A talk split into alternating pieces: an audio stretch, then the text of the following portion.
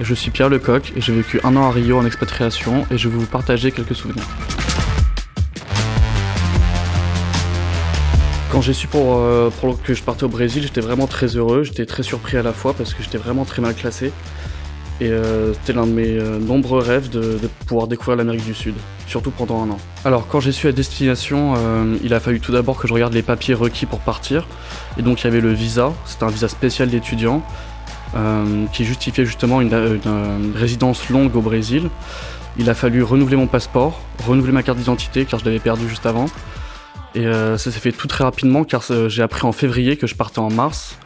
Et donc les formulaires de visa, etc., normalement ça prend énormément de temps. Moi j'ai eu beaucoup de chance, tout s'est fait en deux semaines. Et je vais partir comme ça à peu près du jour au lendemain au Brésil.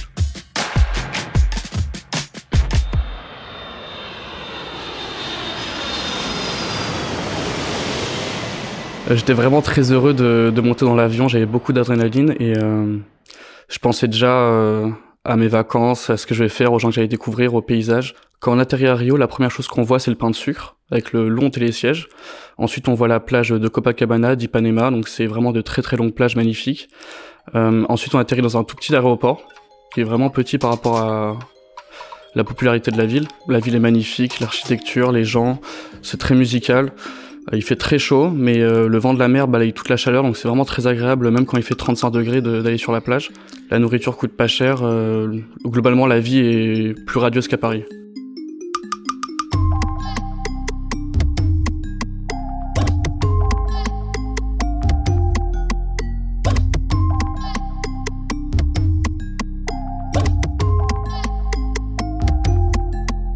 Alors euh, avec euh, deux autres collègues de l'EM Normandie qui étaient eux de l'EM Caen, on, a fait le choix d'être en colocation avec également d'autres Français qui venaient eux de Néoma.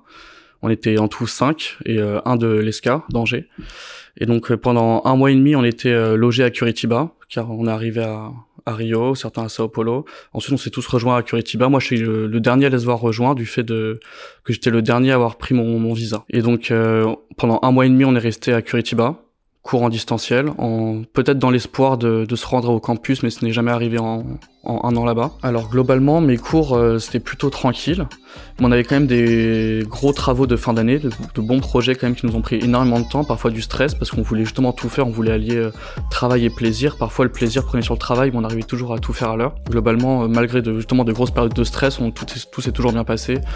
Les profs ont toujours été euh, cordial avec nous parce que parfois on rendait un devoir en retard parce qu'on était allé visiter un musée ou, quelque chose et au final ils ont été très compréhensifs, ils étaient plutôt heureux qu'on cherche à en apprendre plus sur eux.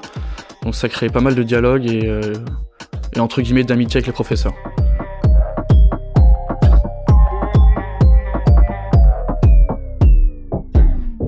Euh, je suis pas très stressé, donc franchement que de l'adrénaline, que de l'excitation et que de la découverte. On était juste très heureux d'être là et Là-bas, euh, on peut tout faire. Il y a du soleil tout le temps. Il y a des plages partout.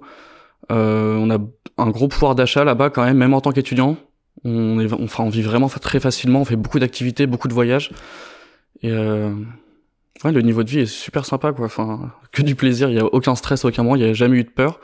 Parfois, quelques moments de stress quand même dans les fêtes, dans les favelas. Mais en dehors de ça, enfin, c'était le folklore. Même ça, c'était amusant.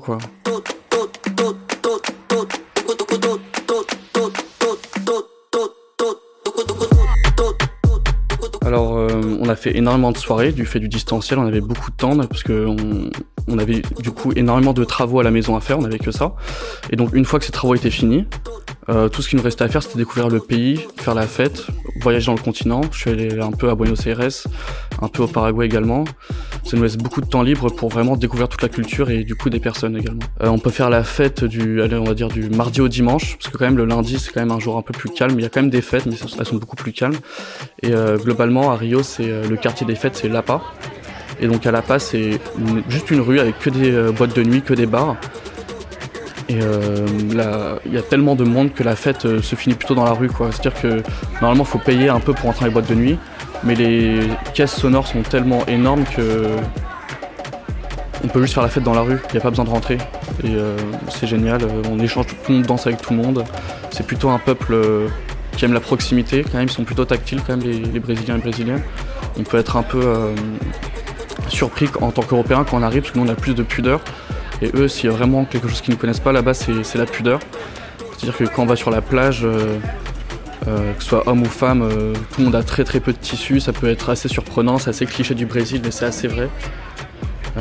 et plus ou moins, il y a quand même une culture assez présente sur le physique, l'importance de, la beauté, de la force. C'est normal pour eux, même une grand-mère se met en bikini, même la petite fille.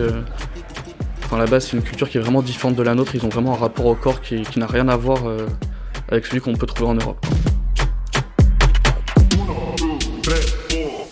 Pour voyager facilement, euh, en dépensant peu d'argent, il y a les hostels, et donc c'est euh, des sortes d'auberges de jeunesse, mais vraiment très très peu cher quoi. C'est dire qu'on a un lit de camp, on est 20 par dortoir et euh, il y a même pas de casier pour fermer les affaires. Et donc dans ces endroits-là, on est 20 par dortoir, il y a forcément de, de la proximité et de ah t'es français, ah c'est cool, on, échange, tout le monde échange, tout le monde, euh, voilà, il y a des gens du monde entier là-bas. Donc globalement, euh, surtout d'Amérique du Sud, mais il y a beaucoup de touristes, beaucoup de francophones, et donc euh, ça permet de créer un contact, créer du réseau d'une certaine manière.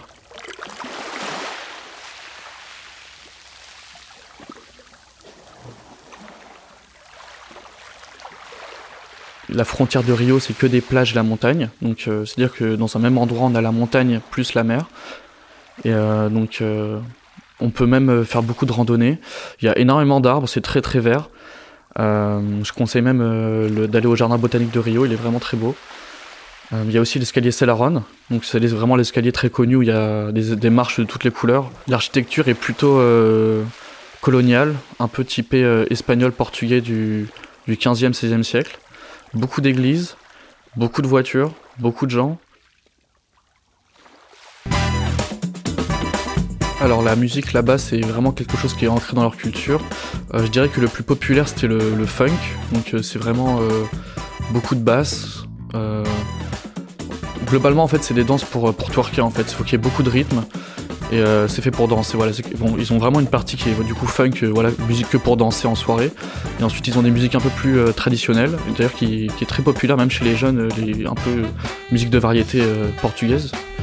Et donc voilà, il y a beaucoup de, chants à cappella à guitare, mais également euh, beaucoup de musique électronique du coup euh, pour le funk.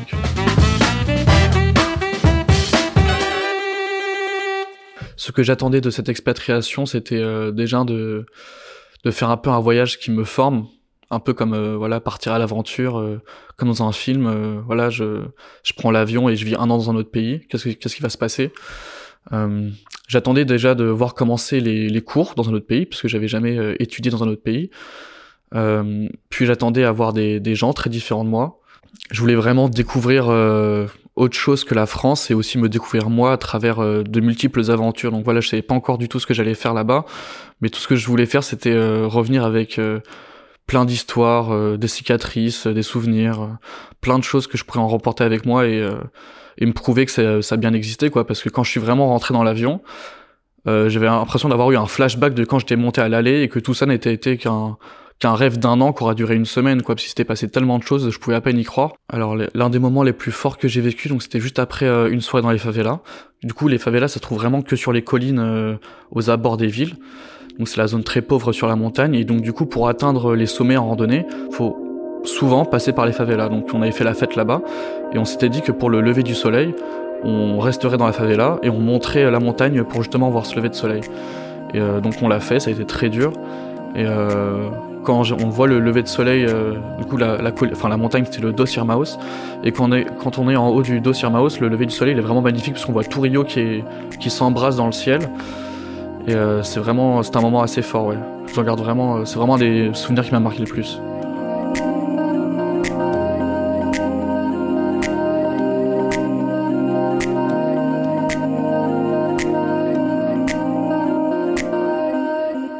Alors les conseils que je pourrais donner à quelqu'un qui voudrait partir au Brésil, ça serait de ne pas prendre beaucoup d'affaires. parce que là-bas vraiment ça coûte pas cher de, s'acheter des maillots de bain, des vêtements, des serviettes, enfin peu importe tout ce qui pourrait prendre de la place dans une valise, euh, faut éviter. On peut vraiment tout racheter là-bas. Pas avoir peur de, prendre l'avion pour aller d'une destination à une autre. Souvent c'est des paysages qui changent totalement, même si on se dit que la plage d'après, euh, ce sera la même chose que la plage que j'ai vue 50 mètres en arrière, non, parce qu'il y a des endroits où il y a vraiment, par exemple, à Bouzios.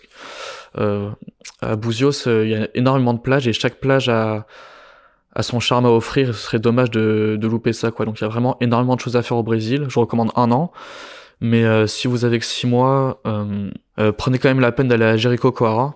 Donc c'est une sorte de Saint-Tropez à la brésilienne et là-bas c'est la fête toute la semaine. On sait que de juillet à août, vraiment les, les temps forts. Mais si vous, enfin si vous avez l'occasion pendant les vacances du Brésil, les vacances d'été d'y aller, vraiment faut y aller. Également l'Amazonie qui est vraiment un lieu magnifique. Euh, avec beaucoup d'espèces. Moi, j'ai pas eu, j'en ai pas eu, j'en ai pas vu beaucoup. J'ai vu des paresseux, des singes, des crocodiles, mais euh, pas de jaguars ou de choses vraiment euh, incroyables. Mais globalement, vraiment, je recommande l'Amazonie. également Sao Paulo, c'est la seule ville qui est vraiment typée américaine du Brésil, quoi. C'est la ville la plus riche économiquement d'Amérique du Sud. Et on s'en rend compte quand même à Sao Paulo qui se différencie totalement du reste du Brésil de par ses gratte-ciel et et la richesse qui s'en dégage.